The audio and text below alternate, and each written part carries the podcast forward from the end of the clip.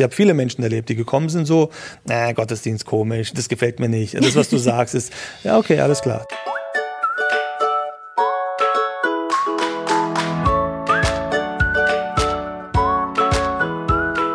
Herzlich willkommen zu einer neuen Ausgabe von Jesus und Pizza. Wir haben heute ein Novum und zwar haben wir heute eine ganz spezielle Folge. Nicht nur, dass wir heute ein anderes Setting haben, heute sitzen wir zu zweit hier in unseren heiligen Hallen und äh, werden uns über ein Thema unterhalten. Und das Thema ist auch keins, was wir uns selber überlegt haben, sondern das Thema ist eins, was von den Zuhörern kam. Und zwar habe ich das jetzt die letzten Wochen erlebt, der Podcast ist ja noch relativ jung, dass wann immer ich mich mit äh, Leuten über diesen Podcast unterhalten habe, dass eigentlich immer auch irgendwelche Fragen kamen. Manchmal habe ich das äh, extra nachgefragt und habe gesagt, hey, was würde euch denn interessieren? Und ganz oft kamen aber einfach auch Fragen so, hey, wollt ihr nicht mal über das und das sprechen? Daraufhin haben Miki und ich uns zusammengesetzt und haben uns gedacht, hey, lass uns daraus doch einfach so eine Art Special machen, was wir immer mal wieder äh, wiederholen. Und zwar haben wir uns jetzt überlegt, wir machen eine Folge mit dem schmissigen Titel Frag den Pastor. Mhm. Deshalb sitzt der Mickey auch hier. Wir wissen alle, der Mickey weiß eigentlich fast alles. Schon wieder Druck. Hat auf Druck. fast alles eine Antwort. Und äh, dementsprechend, ich, ich glaube, von, von christlichen Leuten, die haben schon hunderttausend Mal die Situation gehabt, dass Leute sie irgendwas gefragt haben und sie sich gedacht haben, so, äh, da müsste man jetzt mal einen Pastor fragen. Genauso wollen wir das auch in Zukunft handhaben. Das heißt, ich sage jetzt schon mal, wenn ihr euch die Folge angehört habt ähm, und ihr sagt, hey, ich hätte da auch noch mal äh, ein paar Fragen, dann zögert nicht, schreibt uns, tretet mit uns in Kontakt und stellt eure Fragen und wir werden in regelmäßigen Abständen ein Special haben, wo wir genau uns um solche Themen kümmern werden. Jetzt dieses erste Special ähm, ist quasi ein Special im Special, denn ähm, die Fragen, die jetzt kamen, Corona dominiert einfach gerade ähm, die, das Zeitgeschehen und, und äh, auch die Themen, mit denen sich Leute beschäftigen. Keine Sorge, wir wollen jetzt nicht äh, 30 Minuten lang über Corona nee. sprechen. Aber was wir uns überlegt haben, beziehungsweise was viele Leute gefragt haben, ist, hey, ihr macht jetzt so viele coole neue Formate, ihr macht ähm, Online-Gottesdienste, es gibt irgendwie Zoom-Bibelgespräche und jetzt macht ihr auch noch diesen Podcast. Ähm, vielleicht wäre es an der Zeit, einfach sich wirklich mal zu überlegen, wird das jetzt das neue Normal, die neue Normalität, wo wir ja auch jetzt schon äh, viel in den Nachrichten drüber hören? Ähm, oder ist das jetzt am Ende einfach ein kleiner Ausflug äh, und wir werden über kurz oder lang ähm, zum normalen Alltag, wie wir ihn vorher gekannt haben, zurückkehren? Das ist das Thema, um das es heute gehen soll. Und ich bin ganz gespannt, ähm, was wir so diskutieren werden. Zuerst weil es aber ja nun mal so ist, ähm, dass Kirche einfach auch sehr unterschiedlich ist, was ja auch gut ist. Ähm, und manch einer vielleicht sich unter Kirche beziehungsweise unter dem Gottesdienst äh, gar nicht so viel vorstellen kann, weil er einfach äh, selber vielleicht das noch nie miterlebt hat oder ähm, vielleicht nur ein paar Mal da gewesen ist, haben wir uns überlegt, jetzt müssen wir erstmal ein bisschen erklären, was denn Gottesdienst überhaupt bedeutet. Und Miki, ich habe gleich den ersten Anschlag auf dich vor. Und mhm. zwar, ich weiß nicht, ob du das schon mal gehört hast, den Begriff des Elevator Pitch. Ich habe es gehört, aber ich weiß nicht, was es ist. Ja. okay, also ein Elevator Pitch kennt man in der, in der Startup-Branche ganz besonders, wenn es darum geht, dass man seine eigene Business-Idee vorstellen möchte und okay. jemanden davon überzeugen möchte. Dann sagt man immer, dann pitcht man einem das. Mhm. Aber der Elevator Pitch, da geht es eben darum, dass du im Prinzip während einer Fahrstuhlfahrt in dieser sehr kurzen Zeit mhm. jemanden erklären musst, das ist meine Idee und darum ist das toll. Und ah, ich habe mir okay. jetzt gedacht, weil du so ein wahnsinnig spontaner Typ bist, okay. mach doch einfach mal so einen kleinen Elevator-Pitch über einen Gottesdienst. Über einen Gottesdienst oder über die Kirche? Über Gottesdienst. Okay, ein Gottesdienst ist eine Versammlung, die den Menschen auf eine Art und Weise inspiriert, wie ihn nichts anderes inspirieren kann, wo er mit gleichgesinnten Menschen äh, ähnliche Ideen teilen kann und wo er Antworten auf die entscheidenden Fragen seines Lebens bekommt. Gleichzeitig hat er die Gelegenheit, dort dem lebendigen Gott zu begegnen. Chapeau. Das so kurz, so lang? Also Nein, das war, war gut. gut. Okay. Das war gut. Ja, genau. Also dafür, dass du noch nie einen Elevator-Pitch gehört hast, geschweige denn einen eigenen gemacht hast, fand ich mal das ziemlich gut. Pitch, jetzt, jetzt weiß ich, was es ist. Ja. Ja. Sehr gut. Vielleicht ist noch mal ein bisschen konkreter nachgefragt. So ein normaler Gottesdienst vor Corona-Zeiten. Wie läuft der so ab? Mal so in a nutshell. Aber Gottesdienste sind extrem unterschiedlich, je nach Kirche, Denomination, nach Ausrichtung. Es gibt äh, die klassischen Gottesdienste. Ich glaube, die meisten verbinden Gottesdienste als Liturgien, als Abfolgen von manchen Ritualen mhm. in großen Gebäuden, die ziemlich kalt sind, äh, die sich eignen für Fotos oder für Meditation, aber richtig Gottesdienste eher nicht. Im freikirchlichen Bereich ist es dann ähm, anders. Da sind die Räume erstmal kleiner, die Gebäude sind weniger pompös, würde ich mhm. sagen. Äh, und die Nähe zwischen den Menschen ist einfach mehr gegeben, zumindest mhm. vor Corona. Mhm. Und dort äh, wird eine verständlichere Sprache gesprochen, relevantere Themen werden dort behandelt. Und in unserer Kirche gibt es, glaube ich, eine Einzigartigkeit in, in kirchlichen äh, Kontext, dass die Hälfte des Gottesdienstes aus gegenseitigem Austausch besteht. Also mhm. das sogenannte Bibelgespräch, wo de facto die komplette Gemeinde sich entweder in Gruppen setzt oder von vorne alle zusammen und sich ein Thema nehmen aus der Bibel und sagen, jetzt sind wir mal gespannt, äh, was das Schwarmwissen mhm. äh, dazu beizutragen hat. Und manche sagen sogar, dass das äh, denen der wichtigere Teil ist als die Predigt ist, die man dann hört, die auch der zweite Teil mhm. des Gottesdienstes, weil man dort einfach viel mehr selbst sich engagieren kann äh, in den Abläufen. Musik spielt eine große Rolle in vielen Gottesdiensten. Bei manchen ist es eher so heilige liturgische Hintergrundmusik. Mhm. In manchen Gottesdiensten ist es eher äh, Animation zum Mitsingen, äh, auch eine Art von Meditation. Äh, in, in ganz progressiven, modernen Freikirchen, äh, da sind die Gebäude eher wie Clubs, ja, äh, ohne Fenster, verdunkelt, große Bühne, Traversen mit Lichtern, wo, wo dir in der Dunkelheit mit der lauten Musik quasi so ein Raum gegeben wird, wo du vergisst, was links und rechts für dich passiert mhm. äh, und du dich dann auf das Gesungene oder das ja, Gefühlte irgendwie konzentrierst. Wird kontrovers diskutiert, aber deswegen, Gottesdienst mhm. ist so vielschichtig, ja, und, und Menschen suchen sich offensichtlich das, was sie am meisten anspricht. Mhm. Und es gibt leider Gottes, da muss sich die Kirche an die eigene Nase fassen, einfach zu viele Gottesdienste, die einfach eine ganz, ganz schlechte Visitenkarte sind äh, für Religion und für den Glauben, wo die Leute reinkommen und sagen, oh mein Gott, ja. Nee, die sagen nicht, oh mein Gott, die sagen, das wäre schön, wenn die sagen würden. Die sagen, was mache ich hier? Ich gehe ich geh da nicht mehr hin. Das ist, gehört leider auch zu Realität. Spiegelt sich auch an den Austrittszahlen in der Kirchen wieder. Also mehrere hunderttausend pro Jahr treten aus Kirchen aus. Ich glaube, das würde nicht so sein, wenn sie einmal die Woche hoch inspirierende Momente erleben würden in einem Gottesdienst, glaube ich einfach nicht, dass man dann die Entscheidung trifft, zu sagen, ich möchte mit der Institution nichts mehr zu tun haben. Mhm, mh. Führt mich gleich zu meiner nächsten Frage. Denn jetzt müssen wir ja ganz viel anders machen. So Corona hat quasi einmal irgendwie durch alle Bereiche des Lebens einmal so einen Cut gemacht und alle müssen jetzt äh, viele Sachen anders machen, beziehungsweise konnten wir eine Zeit lang ja eigentlich gar nichts machen. So. Ja, stimmt. Zwei Monate oder so war. Ja. Genau, genau. Aber ich meine, wir haben relativ früh damit angefangen, dann so Online-Gottesdienste dann am Abend oder waren das eher Annachten, also relativ früh schon angefangen, was online zu produzieren, was dann auch zu Hause konsumiert werden kann.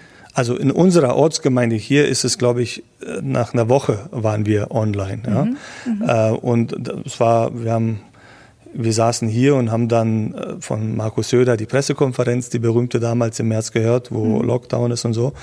Und uns war klar, okay, wir, wir brauchen den Gottesdienst, weil für unsere Ortsgemeinde ist der Gottesdienst essentiell. Das ist nicht etwas, was man so einfach irgendwie austauschen kann. Und da war klar, okay, nach den Bestimmungen und nach den Möglichkeiten, die wir haben, äh, legen wir los. Und da ist auch der YouTube-Kanal entstanden und die ganzen Gottesdienste, die dann produziert wurden. Zum Glück, weil wir viele so Leute haben, die sich auskennen mit Kameras und Ton und so, weil wir sind ja, wir haben keine Videoabteilung in unserer Kirche. Mhm. Und es war mega, mega spannend, nach kürzester Zeit dann sowas zu produzieren, äh, was natürlich auch ähm, praktisch ist, weil vieles danach noch bearbeitet werden kann, was schief geht und so. Also man kann in Anführungsstrichen, ich mag nicht das Wort, aber das Produkt kann man dann optimieren am Ende. Aber interessanterweise, sobald es wieder möglich war, mhm. haben die Leute gesagt, äh, live ist besser. Ja? Ah, okay. Also es gibt, glaube ich, ein Drittel oder so der Gemeinde, die fühlt sich wohl mit den Online-Angeboten. Mhm. Ähm, die beeilen sich auch jetzt nicht großartig zurück in die Kirche. Mhm. Das macht mir ein bisschen Sorgen. Ich frage mich, ja, äh, haben wir vielleicht zu viel angeboten, ja, mhm. wo die Leute sagen. Aber ganz viele haben gesagt, äh, wir brauchen es live. Wir brauchen den Austausch, die Menschen, vielleicht war es auch noch der Wunsch nach Normalität, nach Menschen, mhm. weg aus der Isolation heraus. Mhm. Äh, aber man kann durchaus sehen, dass manche Angebote, wie zum Beispiel Zoom, mhm. Unmittelbar danach äh, faktisch gestorben sind, äh, okay. äh, nachdem es die Möglichkeit gab, ähm, sich live zu treffen. Aber Podcast und Gottesdienste werden sehr genutzt, ja, okay. Äh, immer noch. Insbesondere dort, wo ein Mensch nicht den Luxus hat, wie in einem Ballungsgebiet sich zwischen 15 verschiedenen Kirchen mhm. eine auszusuchen, mhm. sondern der hat nur im Umkreis von 100 Kilometern eine. Mhm. Und wenn dies nicht trifft und wenn es da keine mhm. inspirierenden Gottesdienste gibt, na gut, dann suche ich mir wo, mhm. wo es einen gibt. Ja. Das heißt, auf der einen Seite gab es super viele positive Rückmeldungen im Hinblick auf so, hey, toll, dass es hier was online gibt von den Mitgliedern unserer Gemeinde, mhm. aber auch ja von außerhalb ganz viel, oder? Ja, ja, also ich, ich würde sagen so 50-50, also aus ganz Deutschland ist es ja dann viral gegangen, wurde dann geteilt und so und dann. Herr Pastor, ähm, es ist viral gegangen. Es ist viral, ja. Ich bin ja jetzt im Elevator-Pitch-Modus. genau. ähm, und was, was ich sehr interessant fand, dass Menschen, die bis jetzt eher Schwierigkeiten damit hatten, äh, ihre Kirche Elevator zu pitchen, also, also zu erklären, warum und äh, den Nachbarn eher nicht so erzählt haben, wo, mhm. dass sie in die Kirche gehen und so, mhm. dass sie dann durch die, durch die Angebote, die online gestellt wurden, erstens so eine gewisse Kontrolle drüber hatten. Sie konnten mhm. selber erstmal sehen, äh, was mhm. kommt dort. Und dann angefangen haben, massenweise tatsächlich über WhatsApp und so weiter äh, die Angebote weiterzuschicken mhm. und haben so den Mut gefasst, den Menschen um sich herum zu erzählen, hallo, ich bin normal, ich gehe in eine Kirche mhm. und schau mal, äh, die Kirche ist sogar interessant. Ja? Mhm. Ähm, das ist eine völlig neue ähm, Entwicklung, die ich erlebe in der Kirche durch die Digitalisierung. Okay. Nun habe ich mich ja, äh, wie gesagt, im Vorfeld viel auch mit Leuten unterhalten, nicht nur in der Kirche, sondern auch außerhalb von der Kirche. Und äh, eine Freundin, durch die dieses Thema initial erst auch so richtig entstanden ist, die hat gesagt, sie findet es mega cool. Also das ist auch eine, die, ähm, würde ich sagen, ein sogenannter Heavy User, wenn es ums Podcasten äh, okay. geht, ist. Also die hört sich sehr, sehr viel Podcasts an ähm, zu allen möglichen Themen und hat gesagt, sie findet sowohl den Podcast als auch ähm, den Gottesdienst findet sie total super.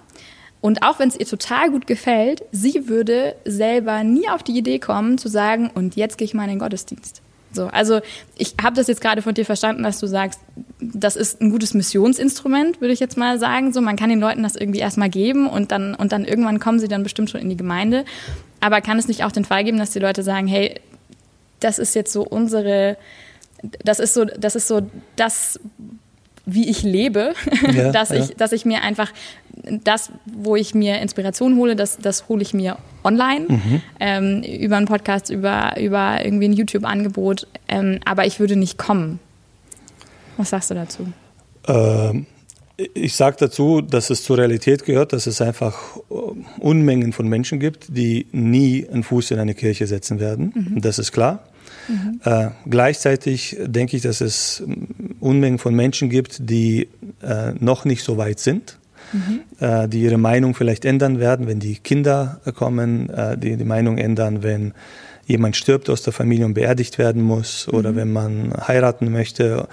Und verstehst du, also wenn, wenn, wenn du in unseren Kindergarten willst, ja, mhm. also es gibt, mhm. äh, früher oder später kommt im Leben eines jeden Menschen irgendwann mal der Moment, wo du um die Frage, um Gott, Kirche und so weiter nicht drumherum kommst. Manche treffen für sich die Entscheidung und sagen, okay, das ist nicht in meinem Lebensentwurf enthalten und ich werde da nie hinkommen, aber viele, und das sind Erfahrungen von Menschen, die sie mir erzählen, sagen, okay, es hat 35 Jahre mhm. war, war es nichts für mich. Aber irgendwann mal ist das und das passiert und die Antworten darauf oder die Menschen dafür habe ich nur in einer mhm. Kirche kennenlernen können. Ja. Aber würdest du dann sagen, dass sich das ausschließt, dass man um, ja, wie sage ich das, um wirklich zu glauben, Schrägstrich, um ein, um wirklich ein Gläubiger zu sein, so dass man dafür auf jeden Fall vor Ort sein muss? Oder kann ich nicht einfach sagen, hey, digitales Zeitalter, ähm, ich ja, bin online in den Gottesdiensten jede Woche unterwegs. Ich treffe mich mit den Leuten. Ja, jetzt hast du gesagt, Zoom ist gestorben, aber, aber ich, ich connecte mich mit denen auf einer, auf einer digitalen Ebene unter der Woche und ich bin, ich bin da total drin. Ja, also, ja. Abgehen? Passiert ja auch, geht ja auch, mhm. aber, aber Digit Digitalisierung in der Kirche hat dieselben Vor- und Nachteile wie außerhalb der Kirche. Also wir mhm. spüren ja alle, dass wir durch Digitalisierung ja unheimlich viele Vorteile haben. Ja? Mhm. Ähm, unser Leben wird dadurch erleichtert, wir können Dinge schneller bekommen, wir googeln mal kurz und wissen alles. Also das ist, früher haben wir im Brockhaus aufgeschlagen mhm. an die Zuhörer, das ist so ein Buch, wo ganz viel Wissen drin steht, wo man dann nachgeschlagen hat, äh, um, um, um Lexikon Lexikon und so weiter. Gleichzeitig äh, leben wir in einer Gesellschaft, die noch nie so äh, anfällig für Depression, Selbstmord, Entfremdung äh, und, und all diese psychischen äh, negativen Erscheinungen äh, aufzeigt, wo die Menschen merken, dass Digitalisierung auch ihre Grenzen hat. Also mhm. Leute sagen, ich brauche mal eine Pause von meinem Handy, ich muss mal ins Kloster gehen oder wenn ich in den Bergen bin und mal kein Netz habe, ist das wie ein mhm. Urlaub für mich. Und ich mhm. glaube, dass das genauso auf die Kirche äh, zutrifft. Glaube an sich, biblisch gesehen zumindest, ist nicht vorgesehen, dass er individuell für sich autark, isoliert gelebt mhm. wird. Natürlich kann ich das, ja, und ich brauche das sogar manchmal, aber die bloße Definition von Kirche wird in der Bibel als der Leib Christi genannt, also mhm. als ein Körper, wo er das, der Kopf ist und wir so die verschiedenen Gliedmaßen, Organe und so weiter sind, die dann,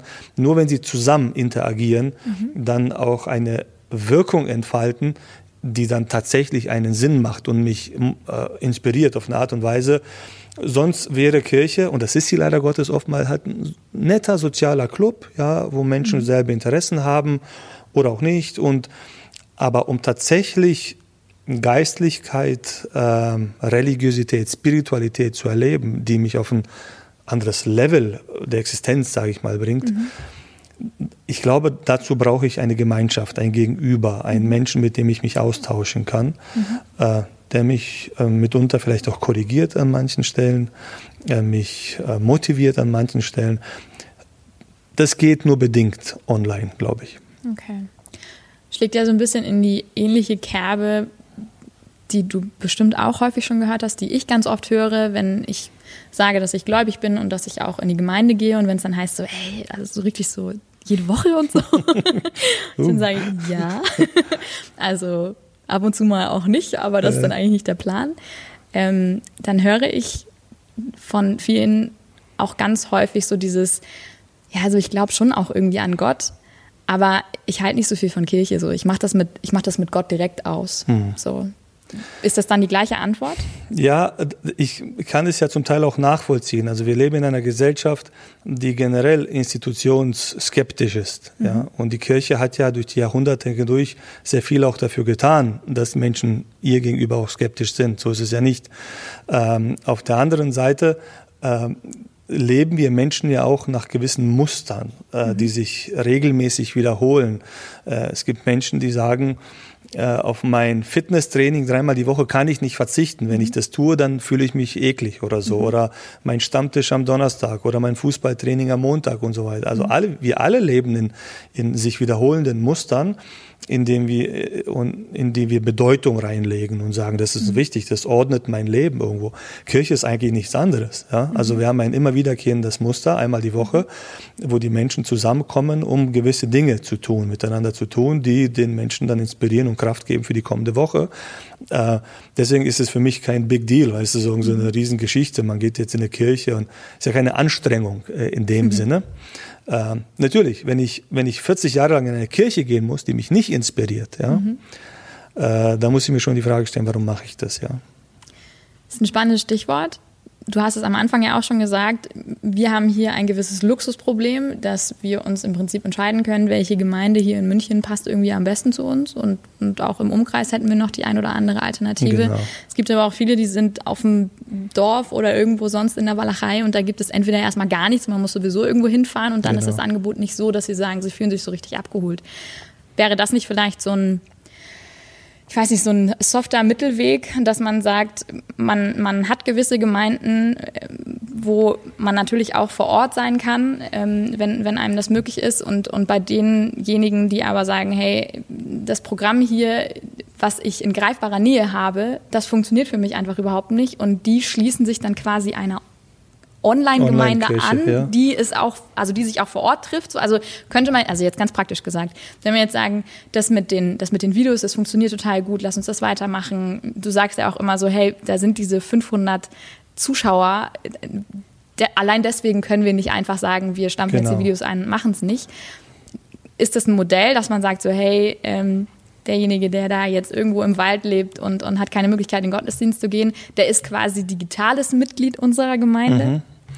Äh, ja, äh, jede Hilfe, äh, die geliefert werden kann für Menschen, die von der Struktur her einfach nicht die Möglichkeiten haben, diesen Luxus zu genießen wie Ballungsgebiete, ist natürlich willkommen. Gleichzeitig sage ich aber, ich bin ein, kein Freund von Isolation. Das mhm. ist halt der Punkt. Ich glaube, Isolation, egal auf welcher Ebene, ist einfach nicht gesund für den Menschen. Mhm. Und spirituelle und geistliche, religiöse Isolation ist, glaube ich mal, doppelt nicht so gut für den Menschen. Das ist meine mhm. äh, Meinung und Erfahrung von Menschen, die mir das auch schildern tagtäglich. Deswegen sind diese Angebote Überbrückungen oder, mhm. oder Möglichkeiten, ich würde trotzdem darauf hinarbeiten und die Menschen, Menschen äh, motivieren und sagen, dann guck dir die Gottesdienste zu Hause an, aber dann lad doch Leute dazu ein und mach eine mhm. kleine Wohnzimmerkirche bei dir zu Hause, wie es übrigens mhm. die ersten Christen ja auch getan haben. Sie haben ja keine mhm. Gebäude gehabt mit Hausmeister und so, sondern die haben sie erstmal zu Hause getroffen und dort wurde halt ein Bibeltext vorgelesen, die haben gesungen und drüber geredet. Mhm. Also, äh, ich glaube, äh, Religiosität muss den Menschen immer nach draußen schicken. Mhm. Also sie schickt dich nie nach innen, dass du sagst, für mhm. dich alleine. Schon allein der, wir sagen, der diakonische Dienst oder der, das soziale Engagement, mhm. was dich treibt durch, durch Jesus, mhm. ähm, kannst ja nicht mit dir alleine digital ausmachen. Mhm. Kann man, indem man spendet vielleicht, ja. Mhm. Aber the real deal ist, du gehst raus und hilfst Menschen, ja. Mhm. Und, und so sehe ich das auch mit, mit Religiosität an. Also, ja, nutzt alle Angebote, die es gibt aber lad doch halt die Nachbarn dazu ein, ja. Mhm. Okay, also das heißt, die soziale Komponente im Hinblick auf, du sollst das nicht alleine machen, sondern du, und wenn du einen Online-Gottesdienst konsumierst, dann guck ihn wenigstens nicht alleine. Das ist quasi so das, das Minimum. ja, also ich meine, ab und zu guckt man ja einen Film alleine, mhm. ja. Mhm. Oder weißt du, wie traurig es ist, wenn ich wenn ich äh, ein Fußballspiel bei der WM mir alleine angucke im Zimmer. Also, also diese Szene, weißt du, so ein erwachsener Mann sitzt mit seinem alkoholfreien Bier alleine im Keller und, und weißt du, guckt Deutschland gegen Frankreich. Also es gibt nichts Traurigeres als die Szene. Das heißt, schöne, wichtige, inspirierende Dinge, ja, wie Fußballspiele, kannst du eigentlich nur richtig erleben mit anderen okay. Menschen zusammen. Das übertrage ich auch auf Gottesdienste. Ja. Spannende Analogie. Aber ich meine, jetzt haben wir, jetzt haben wir hauptsächlich wirklich über Gottesdienste gesprochen. Ja.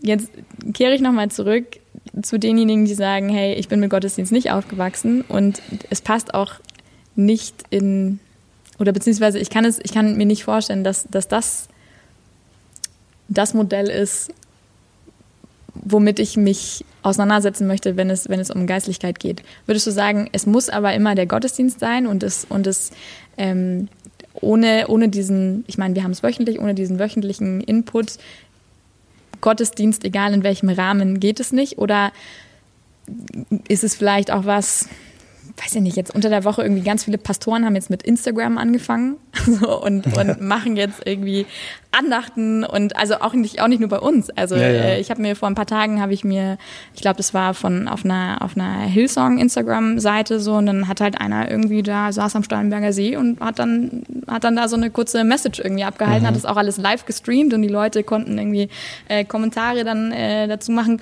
Könnte, glaube ich, der ein oder andere, wahrscheinlich eher jüngere Hörer, sagen so, hey, da habe ich doch meine soziale Interaktion. Ich sehe die Leute zwar nicht, aber ich kann ja mit denen sprechen.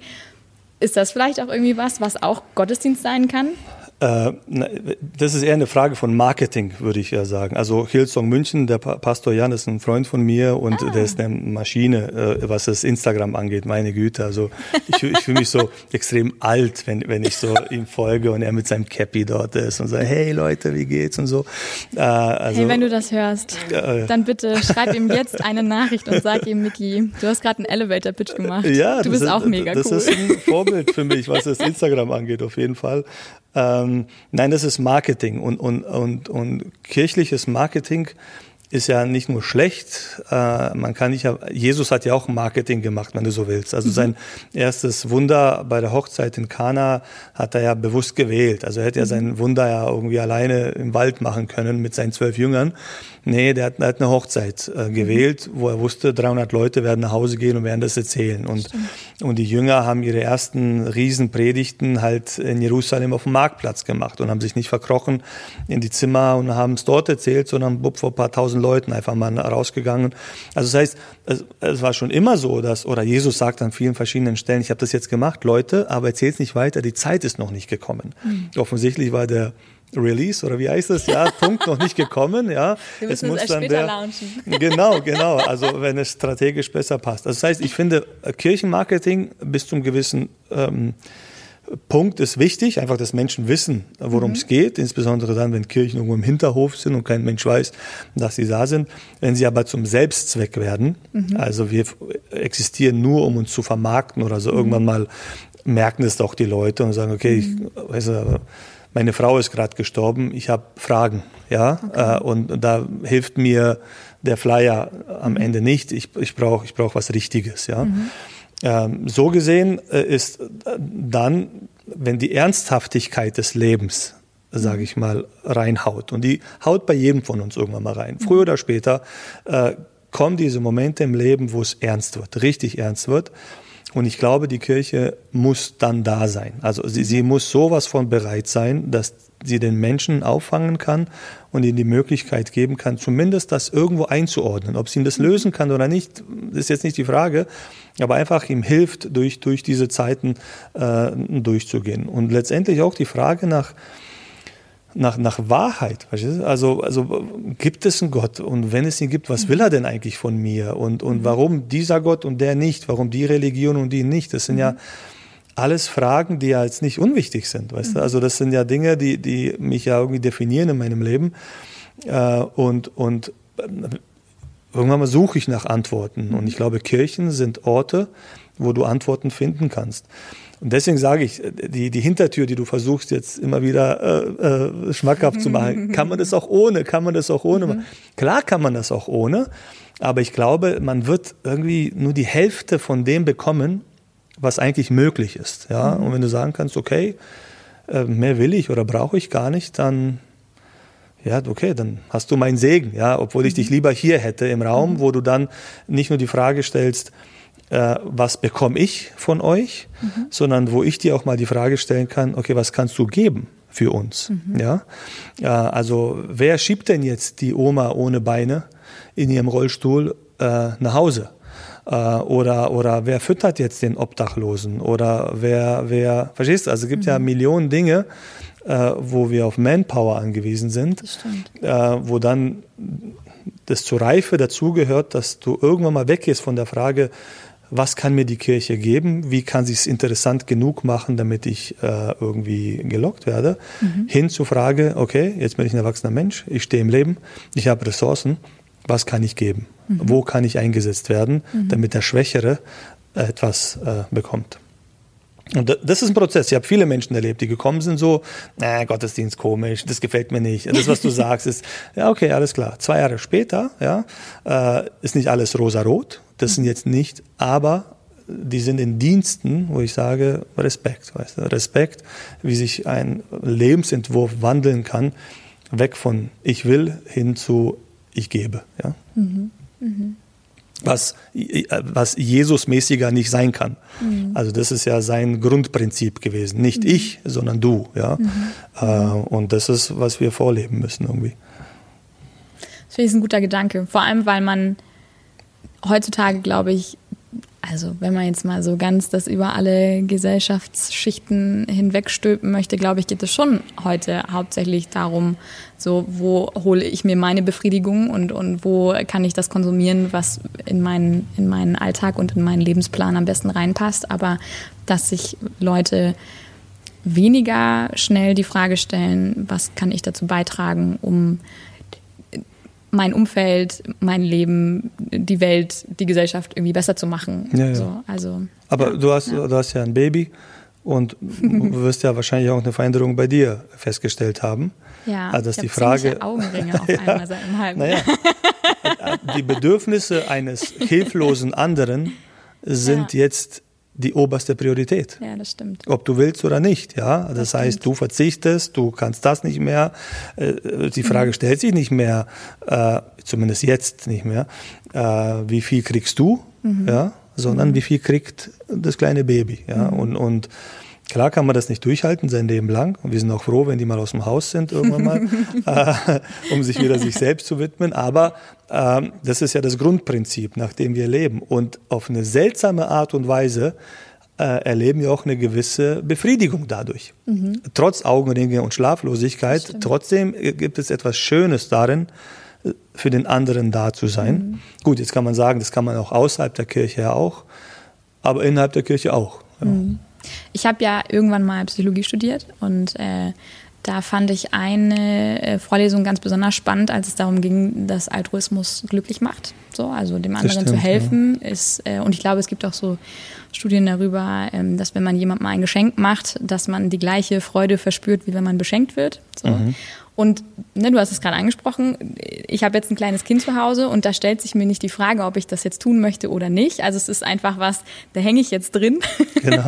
da äh, kann ich jetzt erstmal nicht so viel dran ändern und ich genieße das ja zum Glück auch äh, ganz, ganz große Teile äh, meines mhm. Tages.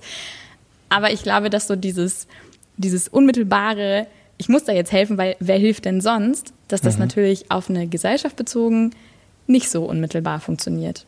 Nee, und das, das äh, hat ja vielschichtige, auch soziologische Gründe. Wir, haben, wir leben in unserer äh, Gesellschaft heute in einer einzigartigen Zeitepoche, die es vorher so noch nie gegeben mhm. hat. Jetzt nicht nur, weil es die ähm, technologische Entwicklung in den letzten 50 Jahren so nach oben geschossen ist, sondern weil wir zum allerersten Mal, soweit ich zurückblicken kann, auch in die Geschichtsbücher, wir noch nie vier oder fünf unterschiedliche Lebensentwürfe und Generationen unter einem Dach haben. Mhm. Also wir haben die, die, wie heißen die, die Silent Generation, das waren die Kriegskinder, wir mhm. haben die Babyboomer danach, wir haben die Generation X, die Millennials, dann die Y. Also du hast so fünf verschiedene Denkstrukturen, Denkmuster, mhm. äh, Bildungsgrade, ähm, Mentalitäten, die aufeinanderprallen in engstem Raum, in engster Zeit. Also bis vor 100 Jahren, vielleicht nach der industriellen Revolution, gab es da mal ein Auflacken zwischen Menschen, die gesagt haben, wir sind offen für wissenschaftlichen Fortschritt und die anderen sagen, das ist alles Käse. Aber die mhm. Jahrhunderte davor waren alle gleich. Wenn mein Vater Bäcker war, war ich auch Bäcker. Ja?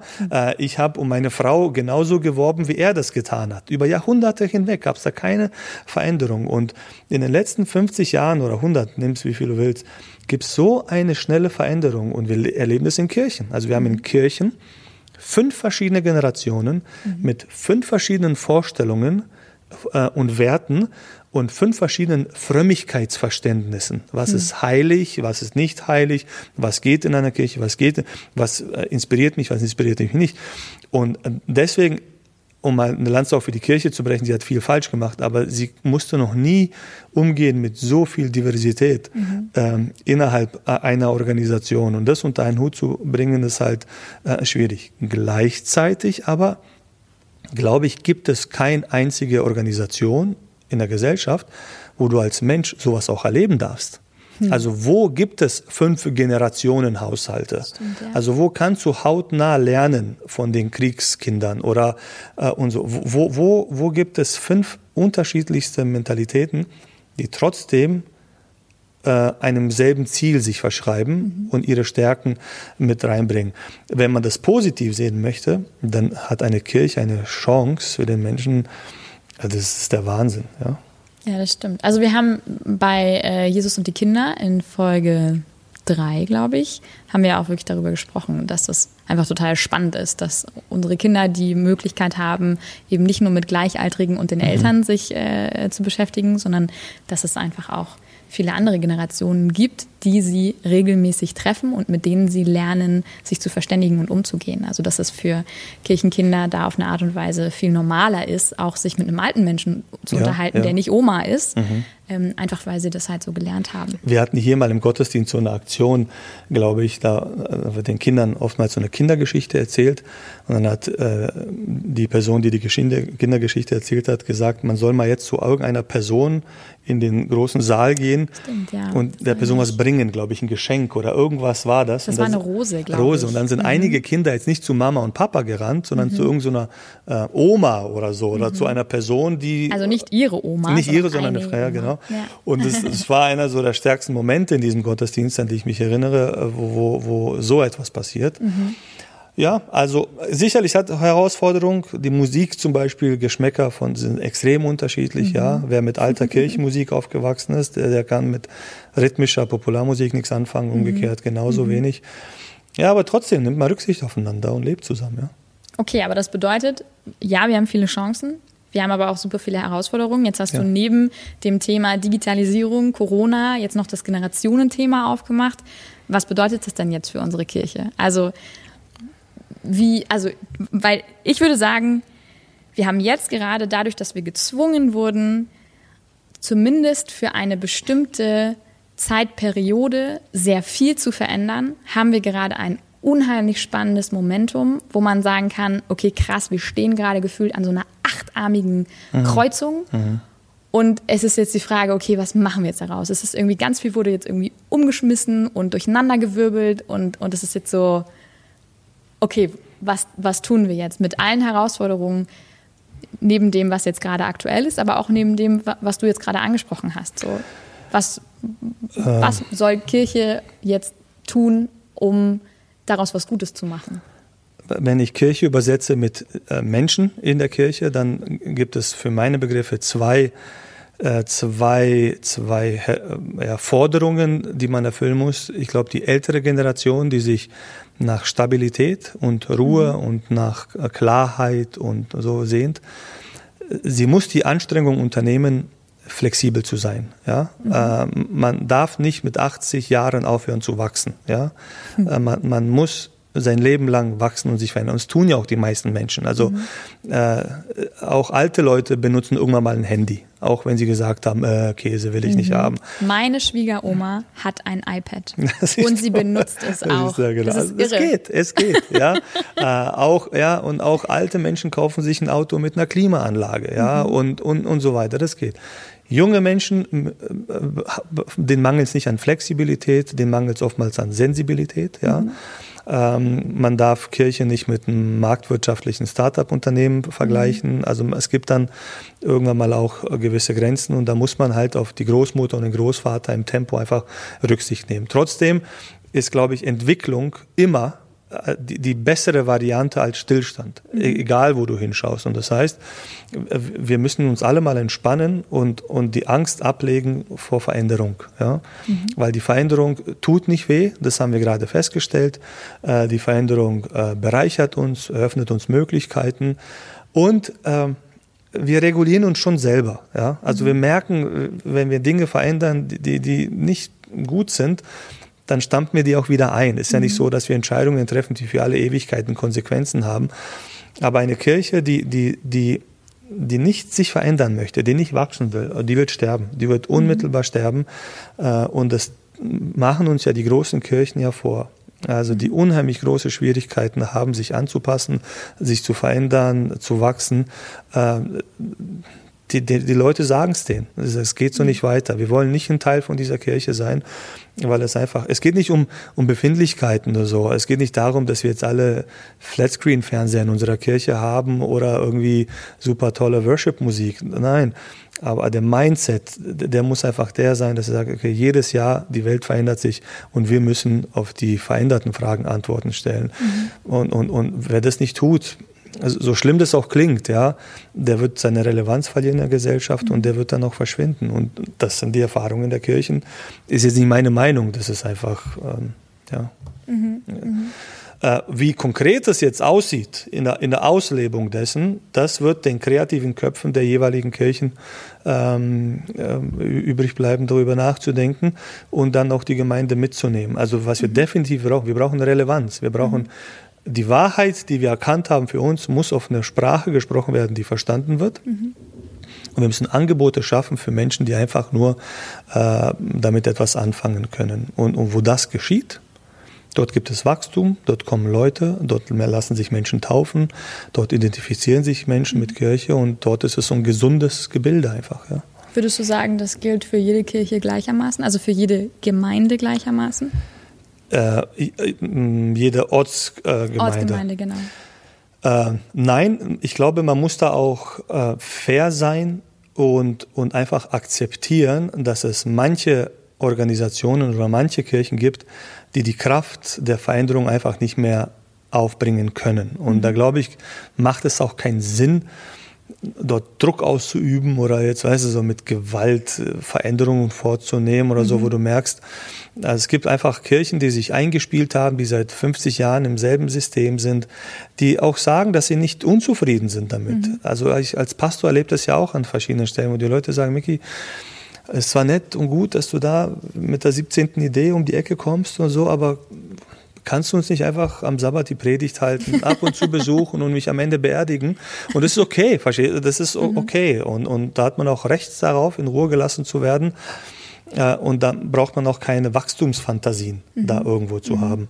Ähm, jemand hat mal Kirchen mit Menschen verglichen, meinte so, eine Kirche kann Teenager sein, ein mhm. Baby, ein alter Mann. Und du kannst einen 90-Jährigen halt keinen Marathon aufzwängen, mhm. äh, aber einem Kind auch keine philosophische Diskussion. Also wir sind unterschiedlich und unterschiedlich müssen wir reagieren. Was würdest du sagen, in welchem in welchem menschlichen Alter ist unsere Ortsgemeinde gerade? Unsere Ortsgemeinde? Mhm. Ah, da gibt es, da gibt es ein Kniff, sagt man Kniff? Ich weiß nicht. ähm, wenn man sich aus der ähm, Organisationssoziologie oder so entweder habe ich diesen Begriff jetzt gerade erfunden oder ne, gibt es wirklich. Aber erstmal darauf an, was du sagen äh, genau. möchtest. Naja, äh, es gibt Menschen, die untersuchen Organisationen und Entwicklungen ja. ja. von Organisationen, von Firmen, von Kirchen und so weiter. Und da gibt es äh, immer, immer, immer dieselben Lebenszyklen. Also mhm. es gibt immer äh, das Anfangsstadium einer Bewegung, einer Firma, wo alle richtig, du bist ja für Startups zuständig, du, weißt, du kennst ja die Energie mhm. von, von, Firmen, die sagen, wow, wir haben eine Idee und das wollen wir mhm. rausbringen. Und irgendwann mal gibt es halt die formelle Organisation. Man hat sich irgendwie organisiert, man weiß, man hat sein Google-Eintrag irgendwo, also man existiert dann, ja, irgendwann.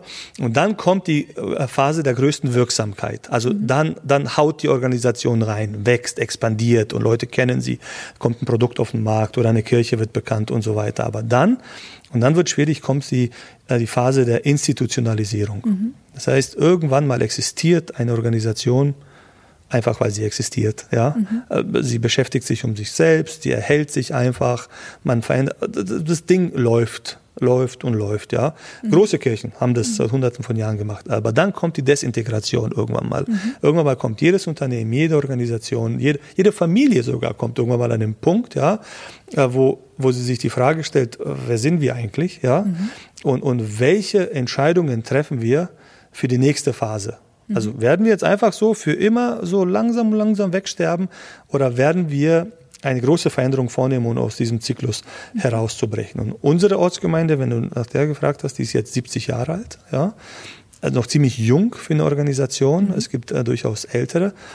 Sie hatte aber vor zehn Jahren, wenn du so willst, äh, dadurch, dass sie zwei Jahre raus musste aus ihren Häusern, mhm. ein neues Haus gebaut wurde, mhm. eine Menge neuer Leute gekommen sind, ein Kindergarten reingesetzt wurde auf einmal zumindest ähm, entwicklungspsychologisch so ein Neustart, mhm. ja, mhm. Äh, wo, wo, wo viele Dinge äh, von neu verhandelt wurden. Mhm. Das haben viele nicht. Ja? Mhm. Äh, viele sind gebunden an ein Haus, an das, was sie sind. Und deswegen sage ich, sind wir eigentlich noch in den Kinderschuhen, wenn du so hm. willst, was es die neue Kirche angeht. Ja, okay. Was, und das merken wir. Wir entdecken ja gerade neue Möglichkeiten, ganz neugierig. Mhm. Sagen, wow, guck mal, Mikrofon, Podcast und das und das. ja, äh, es wird Kirchen geben, die würden dich angucken und sagen, was willst du damit mhm. Äh, von uns? Ja, mhm. deswegen sage ich, ich bin so froh, dass ich in der Kirche auch bin, weil dort diese Energie etwas äh, mhm. eines Neuen einfach da ist. Mhm. Mhm. Letzte Frage ich habe es letzte Woche schon äh, Logan gefragt, als wir über Black Lives Matter und Rassismus im Alltag gesprochen mhm. haben. Jetzt ganz anderes Thema, aber trotzdem gleiche Frage. Wenn du in ein paar Jahren auf Kirche schaust, mhm. ob du jetzt sagst, allgemein Kirche oder, oder äh, die adventistische Kirche, das äh, überlasse ich dir. Aber wenn du in ein paar Jahren drauf schaust, was würdest du sagen, was muss sich verändert haben, dass du sagst, wir haben was draus gemacht? Aus dieser, aus dieser ganzen Zwangsdisruption, nenne ich es jetzt mal. Zwangsdisruption. ähm, in fünf Jahren. Äh, okay. oder drei ja, ja, oder genau. acht. Also, also ich wünschte mir, ich mhm. wünschte mir von ganzem, ganzem Herzen, äh, dass die Kirche, äh, äh, ob jetzt unsere Ortsgemeinde oder alle Kirchen, mhm. dass sie eine Sprache sprechen können, die die Menschen verstehen. Mhm. Ganz einfach eine Sprache spricht, die die Menschen verstehen, ähm, gleichzeitig aber den Menschen eine wahre, reale, zum Anfassen greifbare Spiritualität anbieten kann. Mhm. Wo die Menschen zu uns kommen und sagen, hey, das ist ganz seltsam, aber ich habe hier etwas erlebt. Ja? Ich mhm. habe ich hab Gott erlebt, ich habe äh, Jesus kennengelernt, ich habe nicht nur einen netten Club getroffen von Menschen, die sich mögen, die sympathisch sind, sondern es hat meine Seele berührt. Ja? Mhm. Also wenn, wenn, wenn die Kirche das schaffen kann, ja, den Menschen so ein Fenster zu öffnen für die andere Dimension, für Gott, dann erübrigt sich, glaube ich, sehr, sehr vieles mhm. äh, vom Marketing und so weiter. Ähm, und, und ich glaube, die Kirche muss anfangen, einfach ihren, anfangen, wieder ihren Job zu tun. Ja? Mhm. Die soll nicht moralisieren, soll auch keine Politik machen oder sonst. Die soll einfach segnen, weißt du? Also mhm. den Menschen einfach erklären, es gibt einen Gott, er ist gut, auch wenn ich ihn selber manchmal nicht verstehe, aber er kann eine Rolle in deinem Leben spielen. Mhm. Und ich habe das erlebt du kannst es auch erleben. Und wenn du es mhm. mal erlebt hast, dann willst du nie wieder weg davon. Und äh, das ist unser Job. Und das hat Jesus getan, indem er Menschen auch gefüttert hat und so weiter und geheilt hat, ja. Aber er hat ihnen von seinem Vater erzählt, von Gott. Und das hat die Menschen dann nachhaltig mhm. verändert. Und das ist keine neue Idee. Ich meine, wir sind mit sieben Milliarden Menschen gefühlt, die alle an irgendetwas glauben, in einer Welt, die an etwas Übergeordnetes glaubt. Ja. Mhm. Äh, die allerkleinste Mini-Mini-Minderheit in der Weltgeschichte oder auch in der heutigen Welt glaubt an nichts. Ja. Die allergrößte Mehrheit glaubt an irgendetwas. Mhm. Deswegen ist dieser Gedanke jetzt nicht so verwerflich oder so, mhm. der ist normal. Deswegen kommt in die Kirchen, geht in eine Kirche, kauft euch eine Bibel, lest, ja, und dann und trefft coole Menschen wie Lara zum Beispiel, ja, und die werden euch dann erklären, was, ja, was man davon hat. Also Kirche muss raus aus dem Mief, in dem sie ist, weil sie einfach viel zu viel zu bieten hat, ja. Cool. Miki, vielen, vielen Dank, dass vielen äh, Dank dir ich dich mit äh, diesen ganzen Fragen löchern durfte. Und äh, vielen Dank auch an äh, die Menschen, die ich zuvor löchern durfte ja. und äh, die mir so tollen Input gegeben haben dafür. Das war jetzt unser erstes Frag den Pastor Special. Das soll aber nicht das letzte gewesen sein. Wir wollen das ja gerne, wie am Anfang auch schon erklärt, in Zukunft äh, häufiger machen. Ähm, deshalb jetzt ganz klar der Aufruf, bitte äh, lasst uns eure Fragen zukommen, entweder ähm, auf unsere E-Mail-Adresse podcast.sta-waldfrieden.de oder über Instagram oder sprecht uns persönlich an, ruft uns an, wie auch immer. Vicky, Frage an dich. Man darf dich also alles, alles fragen. Man kann mich alles fragen, ob ich eine kluge Antwort geben werde, weiß ich nicht. Ja, man kann sich auch mit mir treffen, wenn man wirklich mal reden möchte über verschiedene mhm. Dinge. Ähm, also ich bin, äh, ich bin zu haben. Also. Also diesbezüglich, okay. ja. Okay.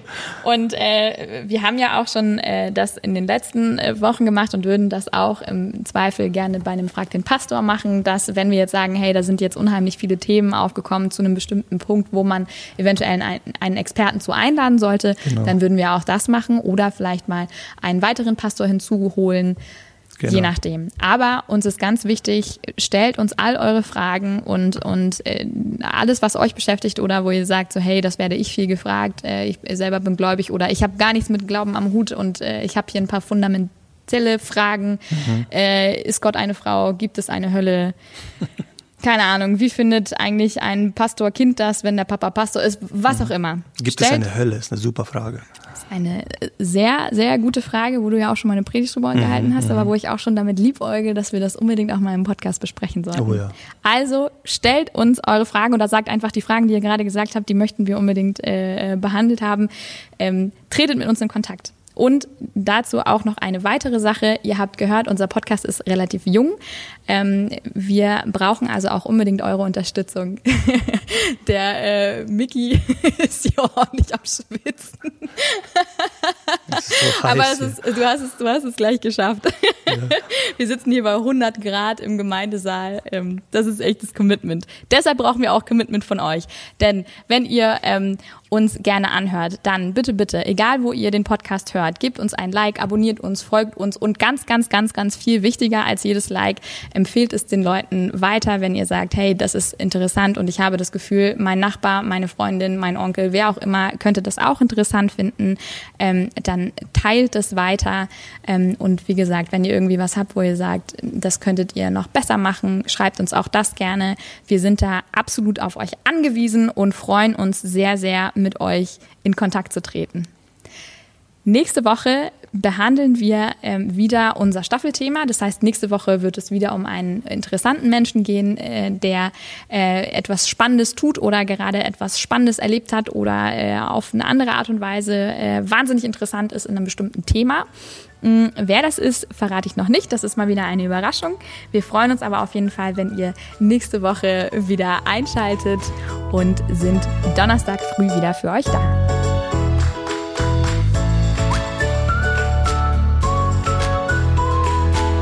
Könnte ich nochmal klatschen. Das ist keine Ahnung. Aber Hauptsache mal so reden. Als hättest du das Klatschen erfunden.